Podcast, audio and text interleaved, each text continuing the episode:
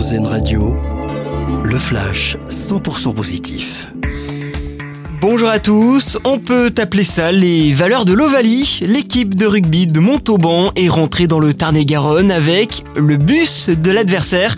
Les joueurs qui ont joué en Bretagne à Vannes n'ont pas pu s'envoler à cause du brouillard. Du coup, le club breton a décidé de leur prêter leur car pour qu'ils puissent rentrer chez eux.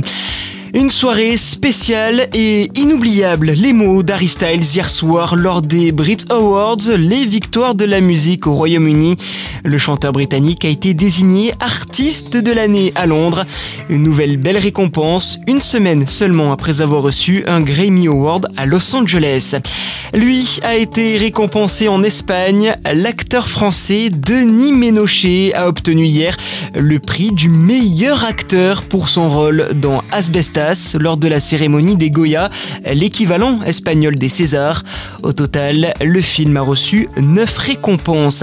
Et puis, il y aura un Français cette nuit au Super Bowl. Le Parisien DJ Snake se produira en Arizona pour la 57e finale du championnat de football américain.